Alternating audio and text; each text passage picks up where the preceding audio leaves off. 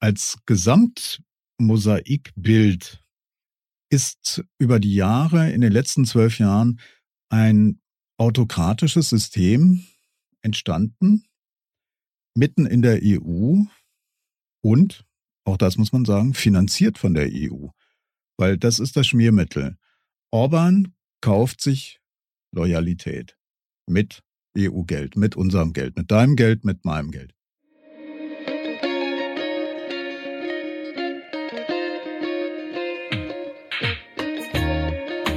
Herzlich willkommen bei Ganz offen gesagt. Mein Name ist Solmaz Korsand und mein heutiger Gast ist der Journalist und Buchautor Stefan Oschwart. Mit ihm spreche ich über die kommenden Parlamentswahlen in Ungarn, Viktor Orbans Beziehungen zu Russland und wie man eine Demokratie in zwölf Jahren aushöhlen kann. Hallo Stefan, schön, dass du da bist. Ja, hallo Solmans. Bevor wir beginnen, gibt es bei ganz offen gesagt die Transparenzpassage, woher wir einander kennen. Ich glaube, wir haben einander kennengelernt bei der Antrittspressekonferenz der Central European University 2019 in Wien und hatten seither auch immer wieder Kontakt.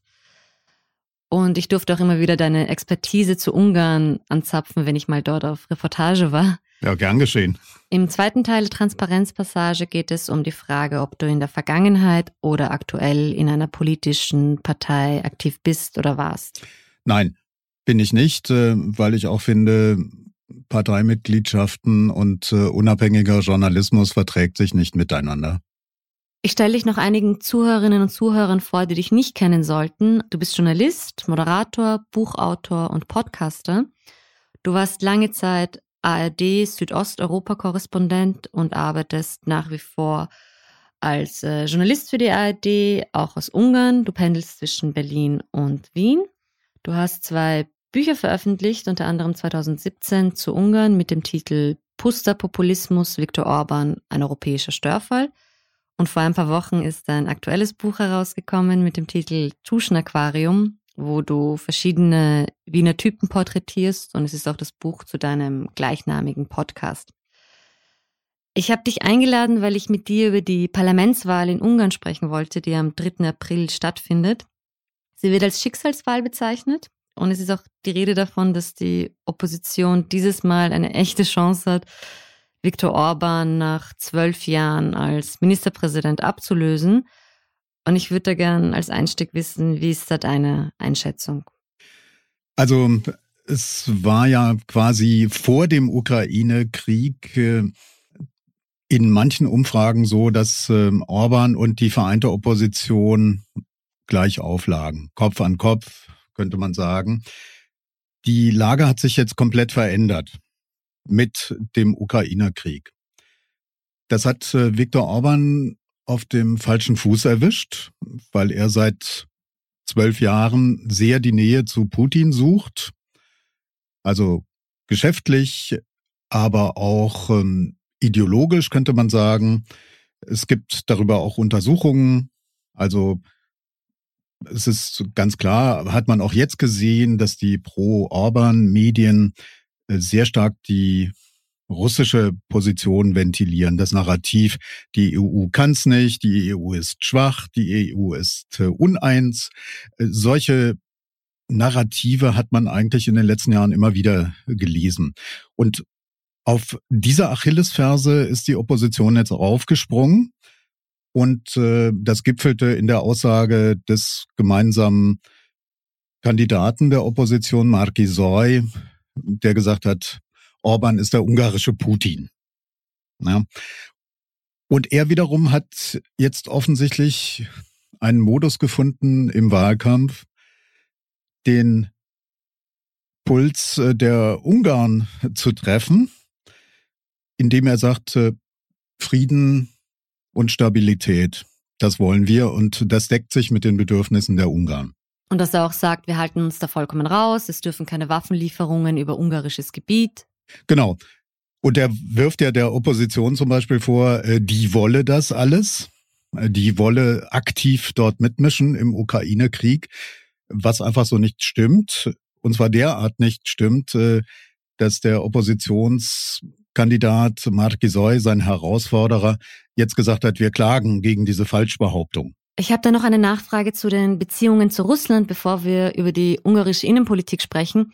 Was mich ein wenig wundert, ist ja, dass man annehmen würde, dass Ungarn aufgrund der Geschichte, also den Aufstand 1956, den Einmarsch der sowjetischen Truppen, aber auch die Rede von Viktor Orban selbst in den 80er Jahren, die ihn ja berühmt gemacht hat, wo er als Studentenführer gegen die sowjetische Besatzung wettert, dass man hier eigentlich eine russlandkritische Haltung erwarten würde. Wie verträgt sich das mit dem aktuellen Kurs? Ja, das ist ganz interessant, wie sich das verändert hat.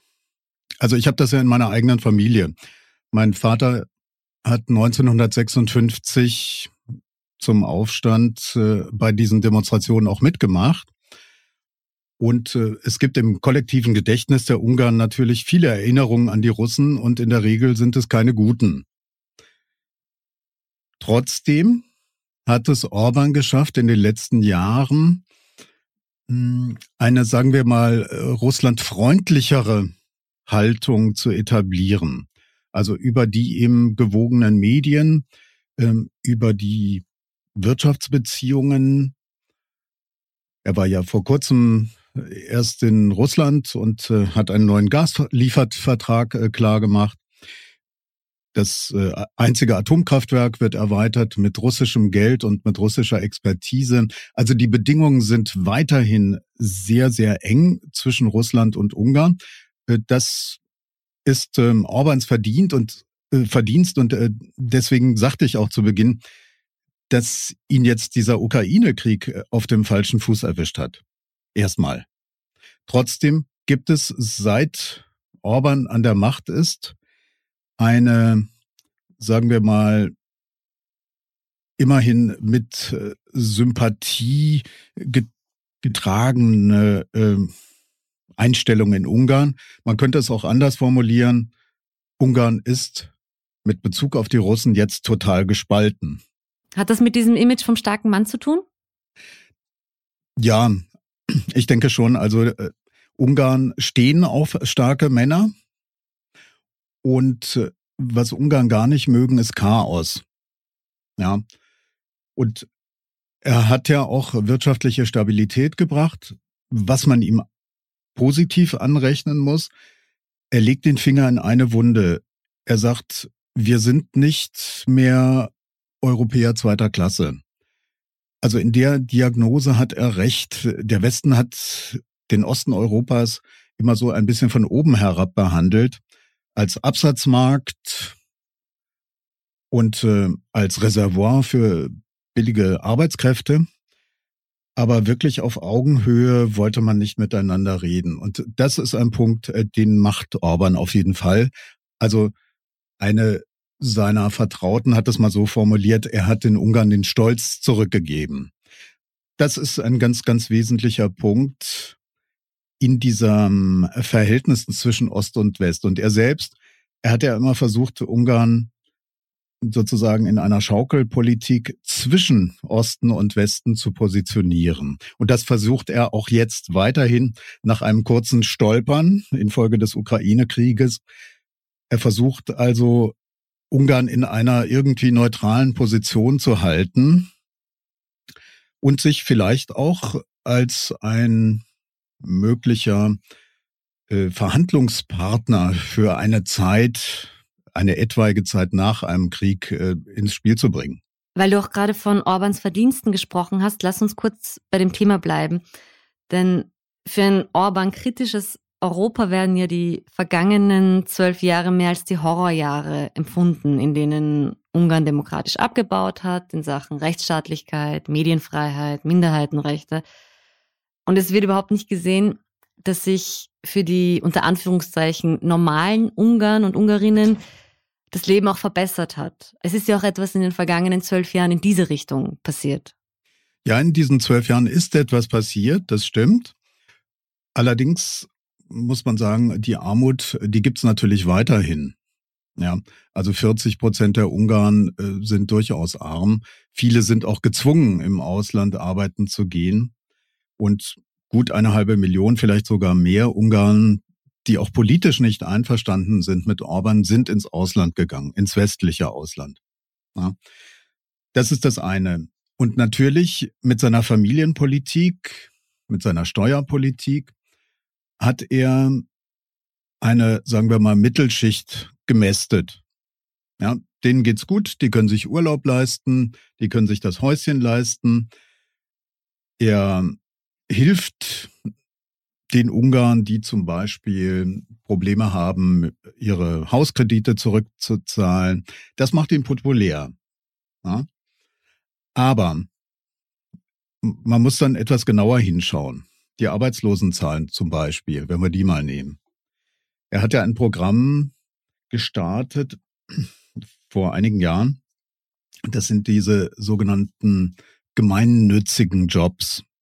Ja, die sind vor allem in der Provinz wahnsinnig wichtig, auch dort, wo es viele Roma gibt. Da haben die Fidesz-Bürgermeister in den Dörfern ein unglaublich gutes Machtinstrument in der Hand. Also da werden Leute angestellt von den Kommunen und müssen dann zum Beispiel, weiß ich, die Wege harken oder im öffentlichen Leben sauber machen. So, solche Jobs sind das, aber nicht nur. Also die wurden zum Beispiel auch vor Wahlen oder vor Referenten instrumentalisiert, um für Fidesz, also die Regierungspartei, Jobs zu erledigen. Also zum Beispiel agitieren am Telefon. Na, die Leute versuchen zu beeinflussen, dass sie abstimmen gehen. Äh, solche Dinge. Wir haben auch davon gehört, dass in der Provinz äh, Leute die Wahlplakate der Konkurrenz, der politischen Konkurrenz abreißen mussten mit der Drohung, wenn du es nicht machst, verlierst du deinen Job. Ja. Also das sind etwa, weiß ich nicht, 200.000, 250.000 Jobs. Das sind in manchen Regionen für die Leute die einzigen Einkünfte. Und damit hat er sie in der Hand. Und die werden auf diese Art erpresst oder füttert man sich so eine treue Fidesz-Anhängerschaft an? Ich denke, es ist beides. Ja, also die Bürgermeister machen ganz gezielt Politik und die Regierung Orban macht auch ganz gezielt Politik, indem sie jetzt im Zuge der Pandemie zum Beispiel den von der Opposition wiedergewonnenen Städten den Geldhahn etwas abgedreht hat und die Fidesz-regierten Gemeinden bekommen einfach mehr Geld. Deswegen gab es auch von Seiten der Bürgermeister, zum Beispiel des Oberbürgermeisters von Budapest, die Forderung, dass EU-Förderung eben nicht über die nationalen Regierungen läuft, also über die Regierungsbüros in Budapest, sondern dass sich zum Beispiel Kommunen auch direkt darum bewerben können, um eben zu verhindern, dass Orban bestimmt, wer Geld kriegt und wer nicht. Das passt auch zu der Konditionalitätsverordnung, die von der Europäischen Union 2021 beschlossen wurde. Aber bevor wir darüber sprechen, würde ich gerne noch mit dir die vergangenen zwölf Jahre Revue passieren lassen und vor allem die Frage beantworten, wie es einem gelingt, auf ganz legalem Weg eine Demokratie auszuhöhlen. Also Schritt mhm. für Schritt mit ganz konkreten Gesetzen, mit dem Austausch der Eliten, mit der Besetzung konkreter Posten. Und ich würde gerne mit der Verfassung anfangen, die ja relativ schnell nach dem Wahlsieg 2010 verändert wurde. Und was hat sie für das Land bedeutet? Na, zum einen muss man mal sagen, dass es keine Verfassung ist, die im Konsens mit allen Parteien verabredet wurde, sondern es ist eine Fidesz-Verfassung. Und zwar eine Verfassung, die, sagen wir mal, ethnisch, völkisch begründet ist. Das ist eine Verfassung, die auch sagen wir mal, klar macht, dass die Ungarn, die ethnischen Ungarn in den Anrainerstaaten zu diesem Volkskörper dazugehören. Ja, das ist das eine. Das andere ist, dass mittels Zweidrittelgesetzen, sogenannten Kardinalsgesetzen, man kennt das auch in Österreich, äh, Dinge des alltäglichen Regierens in die Verfassung geschrieben werden können, also Verfassungsrang bekommen, wie zum Beispiel Schuldenbremse. Das gibt's auch in anderen Ländern. Das heißt aber, dass all die Dinge, die dort drin stehen, nur mit Zweidrittelmehrheit auch wieder geändert werden können. Und Orban hat es in einem Interview mal sehr klar gesagt. Er hat gesagt, er möchte, selbst wenn er abgewählt werden würde, die Regierung der nächsten, also die nächsten zehn Regierungen binden. Das ist ein großes Problem, dass dadurch quasi Orbansches Regieren einbetoniert wird und selbst bei einem Machtwechsel äh, einer neuen Regierung doch die Hände sehr gebunden wären. Das ist das andere. Äh, das eine. Das andere ist, dass er. Weil es nie eine Opposition schaffen wird, eine Zweidrittelmehrheit bei einer Wahl auf sich zu vereinen und so alles wieder rückgängig zu machen. Davon würde ich ausgehen, weil Fidesz natürlich sehr stark ist. Orban selbst hat gesagt, er will, dass äh, die Regierungspartei das nationale Kraftzentrum wird. Hat er vor vielen Jahren gesagt, bevor er 2010 wiedergewählt wurde. Und das hat er geschafft. Fidesz ist das nationale Kraftzentrum mit einer Wählerbasis von zwei bis zweieinhalb Millionen Wählern und Wählerinnen. Ja. Und das ist eine sehr stabile Wählerschaft, die ja auch in den Anrainerstaaten hat. Das war ein kluger Schachzug, den ethnischen Ungarn in den Anrainerstaaten, also zum Beispiel Siebenbürgen, Rumänien äh, oder Slowakei, da hat es nicht ganz so gut geklappt, aber Ukraine zum Beispiel spielte eine Rolle. Also überall dort, wo es ungarische Minderheiten gibt, äh, dass er denen die doppelte Staatsbürgerschaft gegeben hat und damit auch das Wahlrecht. Das ist für ihn eine sichere Bank, ein sicherer Wählerpool. Das hat sich in den letzten Wahlen auch immer wieder gezeigt. Gleichzeitig verprellt er damit die Nachbarländer, weil die Regierungen es sicher nicht so gern sehen, wenn Orban mit ihren Staatsbürgern seine großungarischen Fantasien befriedigt. Ja, es ist so eine Art Revisionismus light, würde ich sagen. Also ich glaube jetzt nicht, dass Orban Ambitionen hat, seine winzige Armee in die Nachbarländer zu schicken. Das glaube ich nicht, aber die Idee, dass man zusammengehört und dass es einen großen Volkskörper gibt, äh, die ist schon sehr präsent und die wird auch befeuert durch Reden, durch Denkmäler, wie zum Beispiel äh, in Budapest das ähm, Trianon-Denkmal. Da wird diese Idee doch äh, sehr genährt und äh, das fällt natürlich auf einen fruchtbaren Boden, weil viele ja auch Beziehungen haben dorthin. Hat man nicht vor kurzem auch ein neues Wahlgesetz verabschiedet, das es zwar den ethnischen Ungarn ermöglicht, per Briefwahl abzustimmen, aber den Ungarn, die jetzt in den vergangenen Jahren ausgewandert sind, äh, die müssen jedes Mal zu einer ungarischen Botschaft pilgern, um ihre Stimme abzugeben, weil man genau weiß, dass die eher Fidesz und Orban kritisch sind, während bei den ethnischen Ungarn mehr eher davon ausgeht, dass das Orban-Anhänger sind.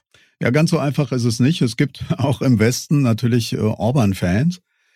Aber grundsätzlich kann man sagen, wer seinen Wohnsitz in Ungarn aufgibt, und das machen eben manche, die im Westen leben, der muss ziemliche Strapazen auf sich nehmen, um seine Stimme abgeben zu können. Also es gibt Berichte von NGOs, beispielsweise aus Australien, da müssen die mehrere tausend Kilometer reisen, um ihr Wahlrecht wahrnehmen zu können. Ja, während die ethnischen Ungarn aus den in Anführungsstrichen Trianon-Gebieten per Briefwahl äh, eine Parteiliste wählen können. Und es gab 2018 massiven Wahltourismus. Das ist belegt worden, sowohl durch Presseberichte als auch durch äh, Wahlbeobachter. Da wurden also zum Beispiel Ukrainer, ungarischstämmige Ukrainer aus der Ukraine in die Grenzorte in Ungarn gefahren und haben dort abgestimmt. Es gab Fake-Anmeldungen. Ja, da, da waren 200 ungarischstämmige Ukrainer hm, in einer Wohnung gemeldet. Das war damals illegal. Also der Trick war damit, damit konnten sie äh, Direktkandidaten wählen, was sonst eigentlich nicht möglich äh, gewesen wäre. Und es gibt Beobachter, die sagen, dass die Zweidrittelmehrheit für Fidesz und für Orban im Parlament unter anderem durch solche Tricksereien gesichert wurde. Jetzt hat die Regierung Ende 2021 das Meldegesetz geändert und hat gesagt, man muss nicht dort wohnen, wo man gemeldet ist. Also kurzum, den Wahlbetrug von 2018 könnte man so legalisieren. Das hat die Opposition auch klar so benannt. Naiv gefragt, dagegen lässt sich nichts machen? Die Regierung hat gesagt, na ja, laut äh, Venedig-Kommission können ein Jahr vor einer Abstimmung äh, Wahlgesetze nicht geändert werden. So wurde zum Beispiel das Begehr von im Westen lebenden Ungarn für eine Briefwahl äh, abgebügelt. Ja. Man hat gesagt, das können wir jetzt nicht machen. Da sind die EU-Regeln dagegen. Also die surfen schon sehr schlau durch den Paragraphendschungel. Und da, wo es ihnen nützt, äh, nutzen sie Gesetze und wo es ihnen nicht nützt, da versuchen sie es eben zu verhindern. Oder eben neue Gesetze zu schaffen. Also ich finde, Ungarn ist eine unglaublich spannende Blaupause für jeden Autokraten auf der gesamten Welt. Ja.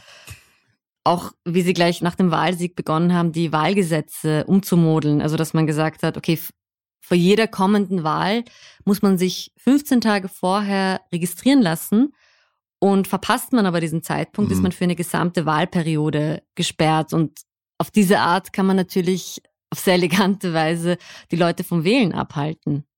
Ja, das ist ein Aspekt. Das Wahlrecht wurde ja auch insofern geändert, dass das Gerrymandering eingeführt wurde. Also die Wahlkreise wurden so zugeschnitten, dass es im Grunde genommen der stärksten Partei, also Fidesz, nützt. Was hat Orban noch gemacht? Er hat die Zahl der Parlamentarier halbiert, ja, von ungefähr 200 auf 100 Parlamentarier. Und damit hat er natürlich innerhalb seiner eigenen Partei seine Machtbasis verstärkt. Er hat die alle antreten lassen, die ins Parlament wollen. Und wer loyal war, hatte vielleicht Glück und kam ins Parlament und wer nicht, hat äh, den Platz im Parlament und seine Freunde verloren. Und so hat er sich auch ganz massiv die Macht in der eigenen Partei gesichert. Fidesz ist eine, ein Orban-Wahlverein. Ich würde gern kurz noch über die Verfassung sprechen. Und zwar, bei der neuen Verfassung hat sich ja viel verändert. Und da war ja unter anderem drin, dass das Verfassungsgericht Gesetze nicht mehr inhaltlich prüfen darf, sondern nur noch auf Formalitäten. Mhm. Und eine Verfassungsänderung war ja auch, dass die Meinungsfreiheit eingeschränkt werden darf. Und zwar zum Schutze der Würde der ungarischen Nation sowie von nationalen und konfessionellen Gemeinschaften. Was heißt das jetzt für mich als Autorin, als Journalistin, als Filmemacherin, wenn ich jetzt beispielsweise einen satirischen Text mache, einen satirischen Song über die ungarische Nation, über die Kirche? Wie wird das angewandt? Es gab den Fall eines Gangster-Rappers, Dope Man nannte der sich. Ähm, der hatte zum Beispiel einen Song gemacht, äh, da hatte er die ungarische Nationalhymne verballhornt. Und äh, der kriegte deswegen ein Verfahren an den Hals. Ja, also das hat man zum Anlass genommen, um dann eben Kritiker auch an die Kandare zu nehmen. Das ist ähnlich wie in der Türkei. Das hat man dann auch tatsächlich massiv eingesetzt. Massiv würde ich nicht sagen, aber es reicht ja oft schon die Drohung und äh, dann überlegen sich Leute eben, was sie sagen oder eben nicht sagen, was sie tun oder eben nicht tun. Ja. Und ich glaube, damit will man eben auch arbeiten. Selbst wenn man es nicht appliziert, wenn man es nicht anwendet, ähm, ist die Drohung da. Man könnte ja, wenn man wollte. Und auch das macht ja was. Und das sorgt wenn man jetzt Journalisten nimmt, äh, sicher auch für Scheren im Kopf. Du sprichst jetzt auch von Journalistinnen und Journalisten. Kannst du kurz erklären, wie die Medienfreiheit in den vergangenen zwölf Jahren sukzessiv eingeschränkt worden ist? Ja. Also es gab ja gleich zu Beginn ein verändertes Mediengesetz. Das war mal das Erste. Dann hat man die sogenannten öffentlich-rechtlichen Medien zentralisiert. Es wurde eine Art Holding geschaffen, MTVA heißt die. Da gehört die einzige Nachrichtenagentur MTI dazu und da gehören Fernsehprogramme, Radioprogramme dazu. Und wir wissen von Whistleblowern, dass Orbans Regierungssprecher zum Beispiel mit MTI äh, die Themen dort bespricht. Also der geht einfach rein in die Redaktion und macht so eine Art Briefing.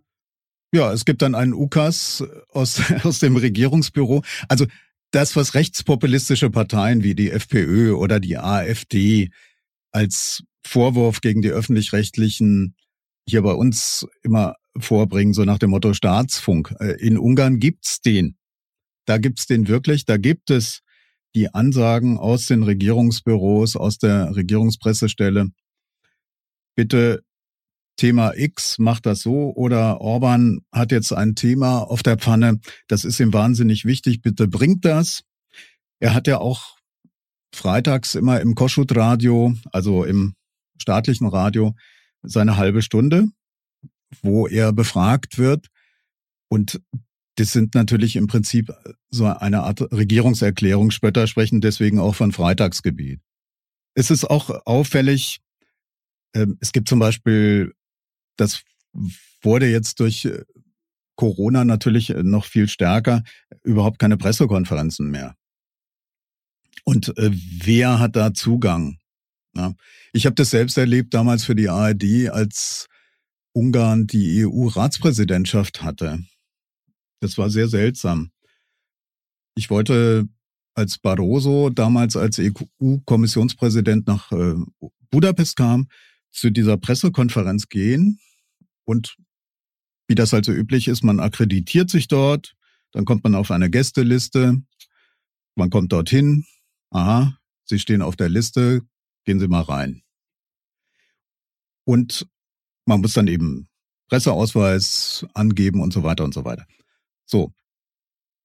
Wir haben das alles gemacht, aber wir kriegten kein Bestätigungsmail. Es ging nur telefonisch. Das Ende vom Lied war, ich kam dort an und stand nicht auf der Liste. Oder Fernsehteams kamen irgendwo an und es stand nur die Hälfte des Teams auf der Liste. Das ist alles so in der Schwebe gehalten, dass man sagen kann, hm, ist es einfach nur dilettantisch gemacht? Sind es einfach nur Trottel, die es halt nicht drauf haben? Oder ist es Absicht? Und genau in dieser Schwebe hängt das. Äh, ich würde sagen, es ist Absicht. So will man halt Leute sekieren, so will man sie ärgern und äh, ihnen das Leben schwer machen. Aber das waren vor allem ausländische Journalistinnen und Journalisten oder auch ungarische? Äh, auch ungarische. Also es gab zum Beispiel auch äh, das Instrument des Parlamentsbands. Ja, als Kolleginnen und Kollegen Abgeordnete auf den Parlamentsgängen gefragt haben nach einem Statement, da wurden sie dann vom Parlamentspräsidenten rausgeschmissen und mit mehrmonatigem Bann belegt. Sowas gibt's. Oder man kriegt keine Informationen, keine Einladungen zu Pressekonferenzen oder die Einladung zur Pressekonferenz kommt eine halbe Stunde vorher und es ist klar, man schafft das überhaupt nicht. Opposition, oppositionell ist das falsche Wort. Also regierungskritische, unabhängige Medien, die werden gar nicht erst eingeladen. Das beklagen die Kollegen und Kolleginnen immer wieder. Ich selber habe auch erlebt, dass ich als äh, ARD-Korrespondent massiv angegangen wurde. Also regelmäßig schreiben dann Diplomaten Briefe an meine Chefs oder es läuft über die Landsmannschaften im Ausland, also den Bund der ungarischen Organisationen in Deutschland, die sich dann an Chefs, Intendanten, Rundfunkräte wenden und nicht weniger als einen Maulkorb fordern, zum Beispiel. Ja. Oder man wird dann zum Kaffeetrinken in die Botschaft eingeladen. Sowas.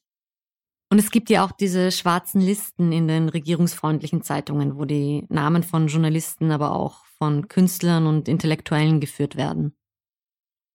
Ja, die gibt's. Die gibt's, äh, die werden dann als äh, Schorosch äh, Söldner bezeichnet und ähnliches mehr. Damit versucht man natürlich auch Druck zu machen. Damit versucht man zu sagen, das sind eigentlich so eine Art Volksverräter. Die gehören gar nicht zur ungarischen Nation dazu. Das ist ein ganz interessanter Mechanismus, wie man da versucht, wir und die anderen damit immer zu spielen. Na? Wer gehört zum, zum Wir, zum großen Wir, zum Super-Wir? Wer sind die anderen? Und das variiert immer. Was hat das dann für Konsequenzen, wenn man auf so einer Liste steht? Wird man dann gefeuert? Wird man dann auf offener Straße angegriffen? Also die Kolleginnen und Kollegen, die für regierungskritische Medien arbeiten, die sind Kummer gewöhnt. Denen ist das, glaube ich, wurscht. Ob die jetzt angefeindet werden oder nicht. Es ist halt problematisch, wenn man Interviews will und man kriegt sie nicht. Ja. Also so mussten wir auch arbeiten. Wir haben jahrelang versucht, ein Interview mit Viktor Orban zu bekommen. Fernsehen, Radio hat nicht funktioniert. Ja.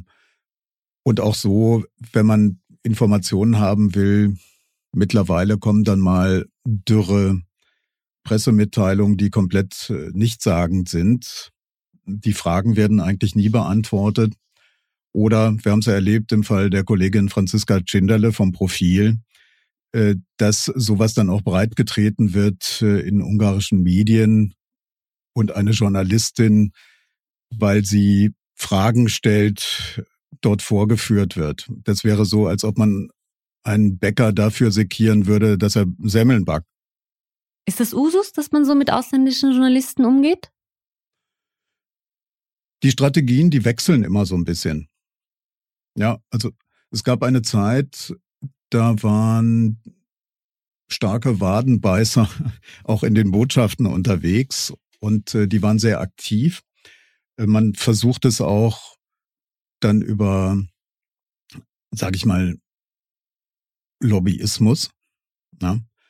Also man lässt sich zum Beispiel dann Gefälligkeitsgutachten erstellen von konservativen deutschen Politikern im Zusammenhang mit der Verfassung zum Beispiel.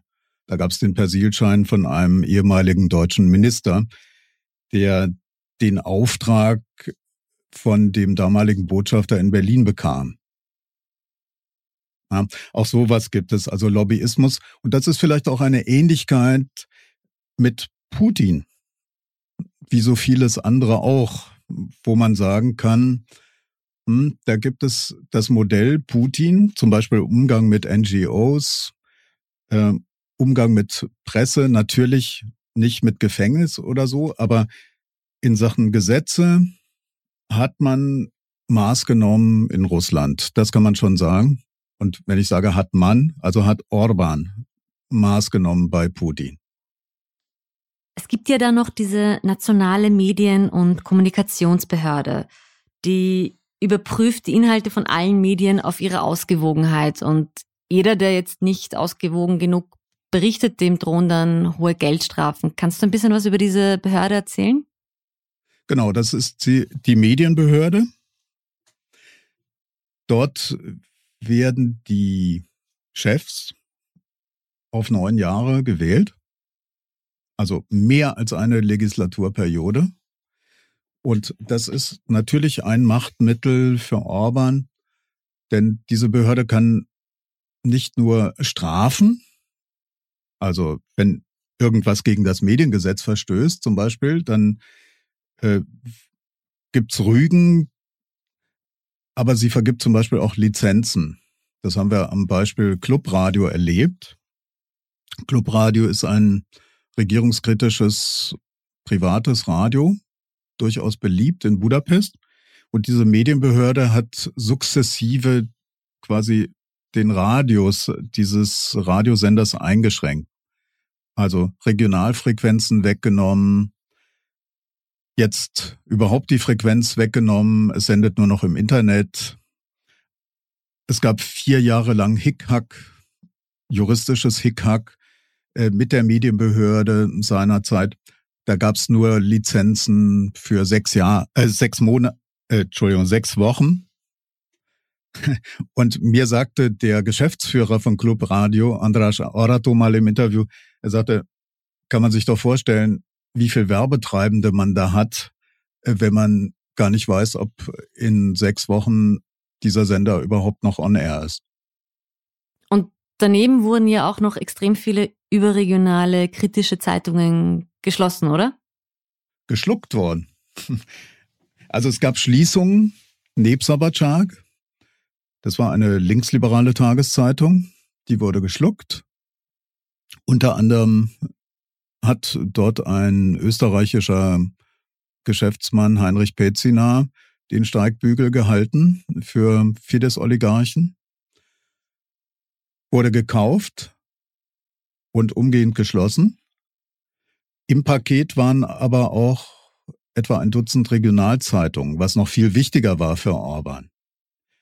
Und manchmal machen sich regierungskritische Zeitungen in Ungarn den Spaß, dass sie von all diesen Regionalzeitungen die Titelseite mal nebeneinander legen und dort ist überall das Gleiche.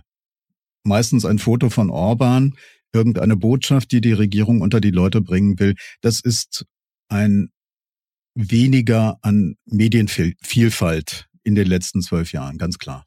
Wenn ich kritischen Journalismus in Ungarn konsumieren möchte, auf welche Seiten gehe ich da? Wie informiere ich mich?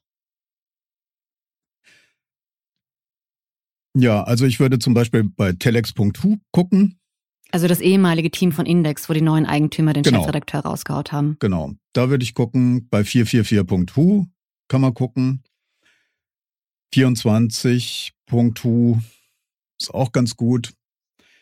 Und direkt 36 oder Adlazo. Das sind zwei Investigativwerkstätten, wenn man so will.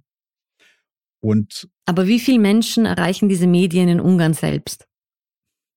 Ja, man sagt so 85 Prozent, vielleicht sogar mehr, wird von den regierungsfreundlichen Medien abgedeckt, insbesondere in der Provinz. Und ja, der Rest verbleibt eben für einige wenige regierungskritische Medien. Das sind vielleicht ja, zwei Dutzend, ein Dutzend, zwei Dutzend ja, nicht viele. Aber eben, ich komme ja damit als unabhängiges Medium gar nicht durch, durch diesen Smog von Fidesz-Propaganda als kritisches Medium, oder? Naja, jetzt gab es eine kleine Überraschung. Der gemeinsame Kandidat der Opposition war sogar mal fünf Minuten im staatlichen Fernsehen. Das hatte es jahrelang nicht mehr gegeben. Keine Sendezeit für die Opposition. Ja. Und natürlich ist äh, Orban überall. Ja. Und die anderen Medien, auch das ist ein Problem, Vertrieb. Also äh, ich kenne einen Chefredakteur ganz gut von Magyar Hang. Das ist eine Wochenzeitung. Die drucken in Bratislava, weil es in Ungarn keiner machen wollte. Und er hat mir erzählt, er hat Gespräche geführt mit äh, einem Vertreter eines deutschen Autobauers. Er wollte nicht sagen, von wem. Und der sagte ihm, wir würden eigentlich ganz gerne bei Ihnen werben, das würde auch gut matchen, na, vom Publikum her. Aber wir wollen die Unterstützung der Regierung nicht verlieren, weil die fördert mit Subventionen und ähnlichem Unterstützung aller Art deutsche Autobauer. Audi, Mercedes, BMW baut jetzt ein Werk in Debrecen. Ja, das heißt, indirekt sind zum Beispiel deutsche Unternehmen am Abbau der Medienvielfalt und der Pressefreiheit in Ungarn beteiligt. Die Frage, die sich mir dann immer in diesen Systemen stellt, ist, wie weit man von außen da Einfluss nehmen kann. Also wie stark kann die Europäische Union die Fidesz und Viktor Orban da jetzt grob gesprochen an die Leine nehmen? Ja, das ist eine schwierige Frage. Gerade beim Thema Medien gibt es ja immer wieder auch Versuche von außen. Radio Free Europe, da gibt es eine Neuauflage als Online-Angebot. Es gibt ein ungarischsprachiges Angebot der Deutschen Welle. die auch kooperiert mit unabhängigen Medien und die als Plattform nutzt. Aber all diese Medien brauchen ja Geld und Werbetreibende, das haben ja auch viele Medienmacher gesagt, die werden massiv unter Druck gesetzt. Die sagen dann Firmen, da kommt die Ansage aus der Regierung, pass mal auf, du kannst natürlich bei denen werben, aber das wäre nicht gut für dich. Also so wird dieser Markt immer enger und auch beim Vertrieb hat sich was verändert. Zum Beispiel hat sich die ungarische Post zurückgezogen aus dem Vertrieb von Zeitungen. Das heißt, die unabhängige Wochenzeitung Magyar Hang wird jetzt nicht mehr von der deutschen, äh, von, von der ungarischen Post in die Dörfer gebracht. Sie müssen das selbst organisieren oder noch schlimmer, äh, sie müssen den gleichen Vertrieb aus diesem Fidesz-Konglomerat in Anspruch nehmen, der dann eben auch die Preise diktieren kann. Und da wäre halt ein Mittel zu sagen, den Fidesz-treuen Zeitungen gibt man einen Rabatt und die anderen müssen den vollen Preis zahlen. Genau. Weil du fragtest, äh, was kann man da von außen tun? Also es gibt ja Ideen innerhalb der EU, von der zuständigen Kommissarin Jourova äh, vorgebracht, dass man zum Beispiel so eine Art Stiftung gründet und solche Medien direkt fördert. Das spielt sicher eine Rolle. Stipendien. Soros, Open Society Foundations, die spielen da auch eine gewisse Rolle. Die fördern unabhängige Medien. Das haben sie sicher auch explizit auf die Fahne geschrieben. Das sind Kleinigkeiten, aber grundsätzlich muss man sagen, wir können hier nicht mehr von einem Markt sprechen, weil die Regierung ganz viel Geld in die regierungstreuen Medien kippt, unabhängig davon, ob die gelesen, gehört, gesehen werden. Das ist völlig wurscht. Gleichzeitig, wenn ich affiliiert bin mit einer Source Foundation oder mit irgendwelchen anderen ausländischen Stiftungen oder Medien, dann bin ich ja, ja. wieder ein Agent des Auslands oder ein Söldner oder irgendetwas Abstruses. Genau. Und habe auch wirtschaftliche Nachteile, weil Werbetreibende abspringen etc. Wir haben jetzt viel über die EU in Bezug auf die Medien in Ungarn gesprochen. Ich würde jetzt aber gern generell darüber sprechen, wie du die Beziehungen der EU mit der Fidesz und Viktor Orban in den vergangenen zwölf Jahren bewertest. War da mehr zu machen? Wir erinnern uns sehr an 2018, als die EU das Artikel 7 Verfahren gegen Ungarn eröffnet hat. Das ist ja dieses mehrstufige Verfahren, das in letzter Konsequenz die Suspendierung der EU-Mitgliedschaft zur Folge hat. Also so kann mhm. man quasi Mitgliedstaaten sanktionieren, die gegen die Grundwerte der EU verstoßen, aber nur dann, wenn alle Mitgliedstaaten mitstimmen. Und vor einem Jahr wurde diese Konditionalitätsverordnung beschlossen, wo es darum geht, dass Gelder aus dem EU-Haushalt nur dann an Ungarn ausgezahlt werden, wenn es sich an das Prinzip der Rechtsstaatlichkeit hält. Und so will man sicherstellen, dass EU-Gelder für öffentliche Aufträge auch fair vergeben werden und äh, es zu keiner Korruption kommt. Wie viel bringen diese Maßnahmen? Ivan Krastev, der bulgarische Denker, hat Viktor Orban mal mit einem Computerhacker verglichen. Er sagt, Orban ist eben wie ein Hacker, der die Schwachstellen des Systems ganz klar offenlegt. Und genau das hat er getan weil du es ansprichst. Artikel 7 Verfahren. Polen und Ungarn haben sich gegenseitig durch Veto geschützt. Das hat was zu tun mit der Mehrheitsfindung in der EU. Ja. Also man kann nicht einfach überstimmen, sondern da gilt, alle müssen dem zustimmen und wenn die sich gegenseitig durch Veto schützen, ist es halt eben keine Atombombe mehr, sondern ein sehr stumpfes Schwert. Ja, es ist ein politisches Signal, ja, aber was nützt ein politisches Signal, das unterm Strich gar nichts bringt? Das ist das eine. Dann muss man auch sagen, und das ist meine Bilanz von 16 Jahren Merkel-Regierung, die EVP, also die konservative Fraktion im Europaparlament, der die Fidesz ja mittlerweile nicht mehr angehört. 2021 hat, ja, ist Orban genau, selbst ausgetreten. Genau. Ja. Hat jahrelang die schützende Hand über Orban gehalten. Der konnte machen, was er wollte. Er selbst nannte es den Pfauentanz.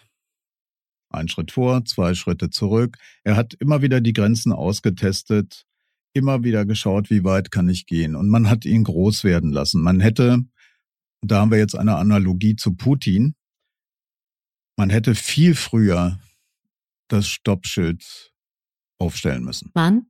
2010. Also schon nach dem Wahlsieg. Ja, als klar war, Orban baut den Staat so massiv um. Es gab einen Masterplan. Also interessant ist, es gab im Wahlkampf damals 2010 gar nicht so wirklich ein Programm. Das Programm hieß Viktor Orban. Und dann stellte man aber hinterher fest, hoppla, da werden jetzt sofort die Eliten ausgetauscht. Es kursierten Zahlen, ich konnte das nie verifizieren, dass 12 bis 16.000 Köpfe in der Verwaltung ausgetauscht wurden. Ja.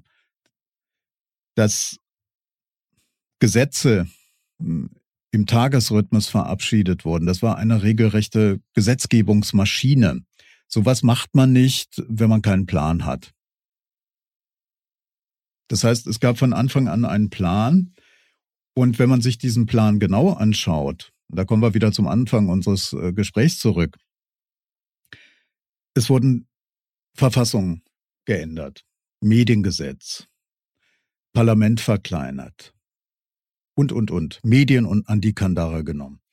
All das waren Maßnahmen, die ganz klar gemacht haben, in welche Richtung das geht.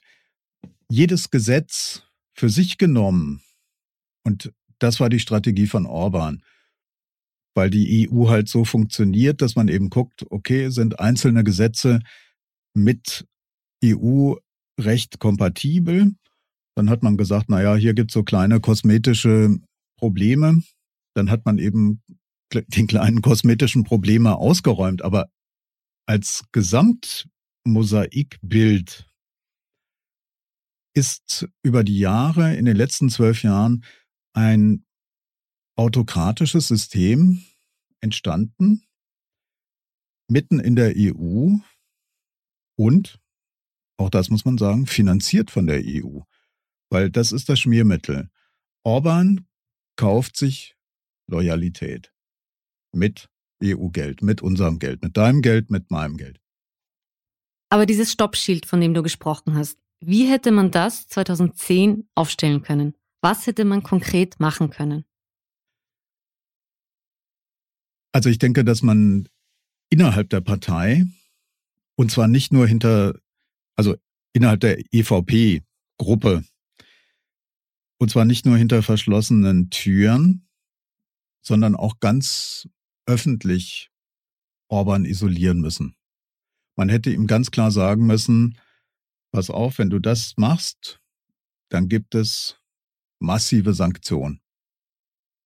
Man hat es nicht gemacht und meine Vermutung ist, dass zum Beispiel deutsche Wirtschaftsinteressen, Interessen der deutschen Autoindustrie, das ist ja ein sehr wichtiger Sektor für Deutschland, dass die über allem anderen standen. Und das Gerede von europäischen Werten und so weiter, ich kann es nicht mehr hören. Also Wirtschaft first. Das war, glaube ich, die Marschrichtung. Und man hat ihn sehr lange gedeckt und irgendwann war es zu spät. Glaubst du, dass man mit dieser Konditionalitätsverordnung, wo man ja nicht mehr alle Stimmen der Mitgliedstaaten braucht, sondern eine einfache Mehrheit reicht, und man den Geldhahn irgendwie so abdrehen kann, dass man da einen Hebel gefunden hat, um ihn zu sanktionieren? Im Prinzip ja. Aber wenn man sich diesen EU-Rechtsstaatsmechanismus anschaut, wenn das Parlament, das Europäische Parlament, die EU-Kommission zum Jagen tragen muss, dass die doch bitteschön aktiv werden sollen und da klagen muss, dann zeigt es, dass die Kommission immer noch nichts gelernt hat. Im Februar haben ja sowohl Polen als auch Ungarn gegen die Verordnung geklagt und sind äh, am EuGH abgeblitzt und die Kommission wartet jetzt ab, was sie machen will. Ja, aber Orban sammelt ja solche Gerichtsurteile wie Trophäen. Das interessiert ihn ja überhaupt nicht.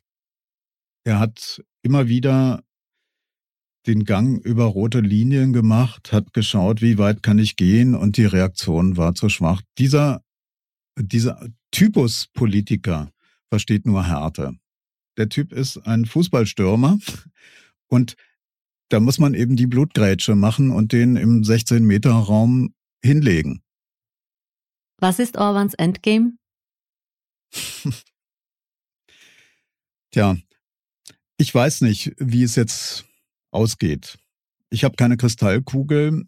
Im Moment deutet vieles darauf hin, dass er sich nach anfänglichem Stolpern im Wahlkampf jetzt durch den Ukraine-Krieg ein bisschen wieder in eine Führungsposition manövriert hat. Ich befürchte fast, dass er es noch einmal schafft. Wirklich? Du glaubst nicht, dass sich die Opposition durchsetzen kann? Es ist eigentlich ein, eine Lose-Lose-Situation. Denn selbst wenn die Opposition gewinnen würde, Orban hat jetzt eine getreue Präsidentin.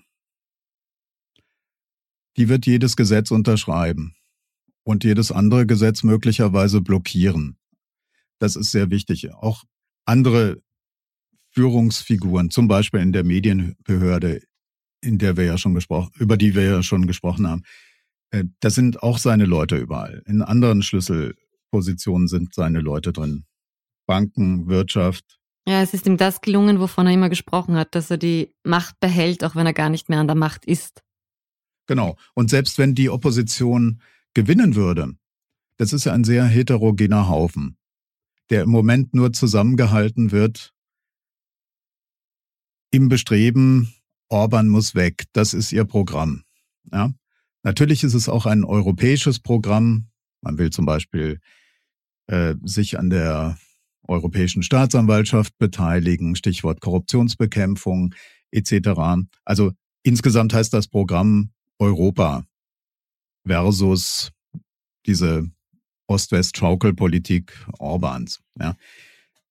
Aber selbst wenn diese Opposition, diese sehr heterogene Opposition jetzt die Wahlen gewinnen würde, Fidesz und Orban ganz vorn würde den möglichen Gewinnern das Leben so schwer machen, wie es nur irgendwie geht.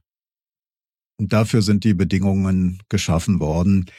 Orban und seine Fidesz haben sich in der Macht einbetoniert.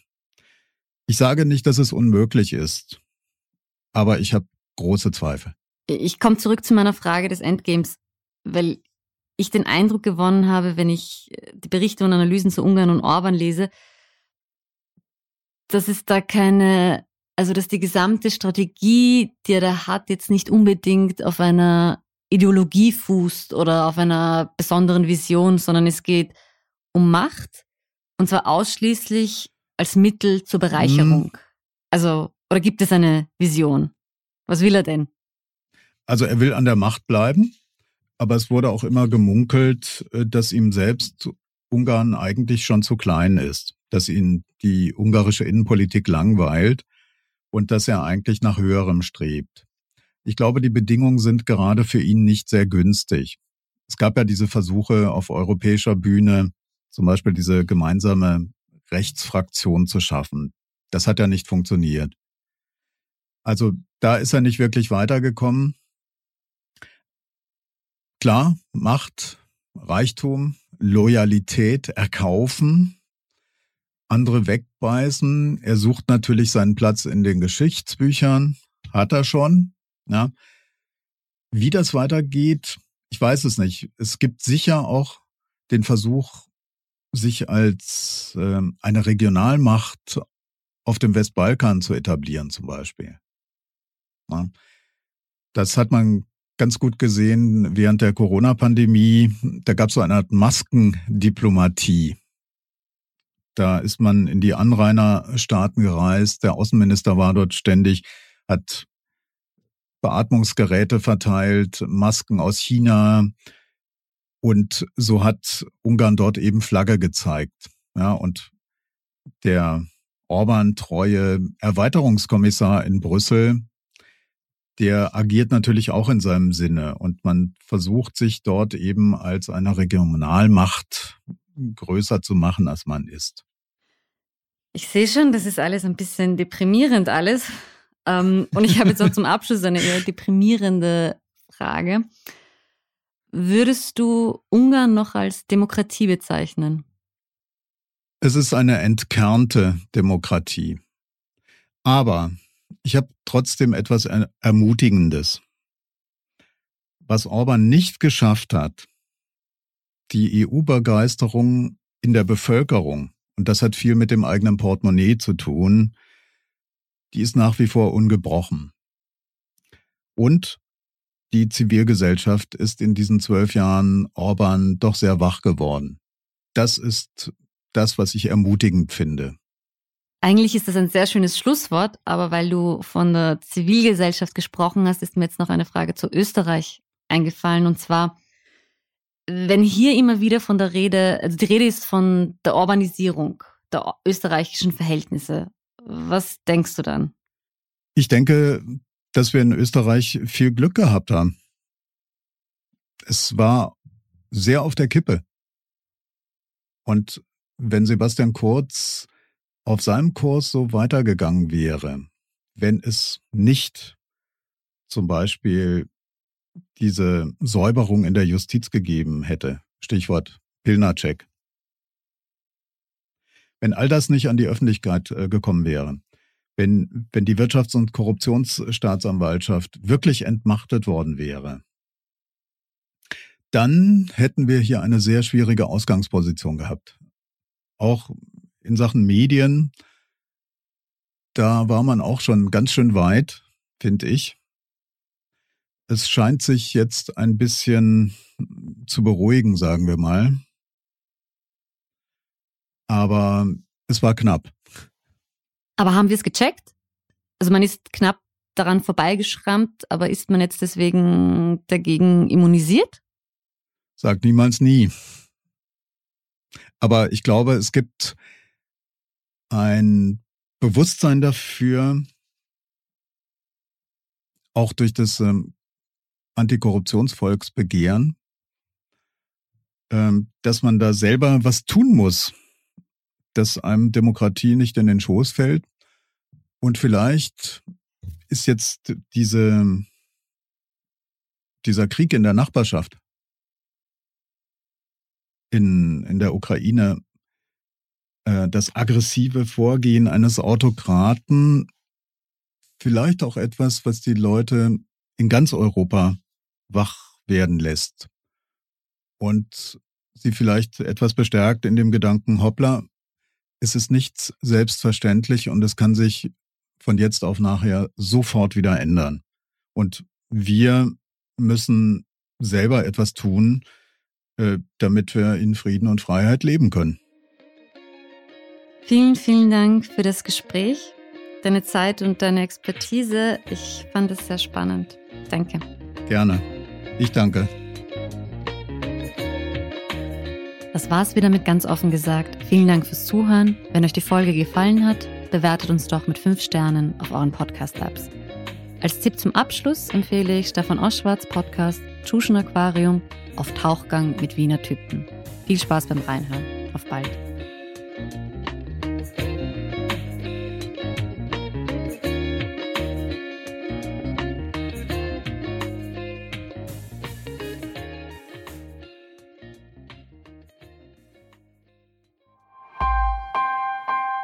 Missing Link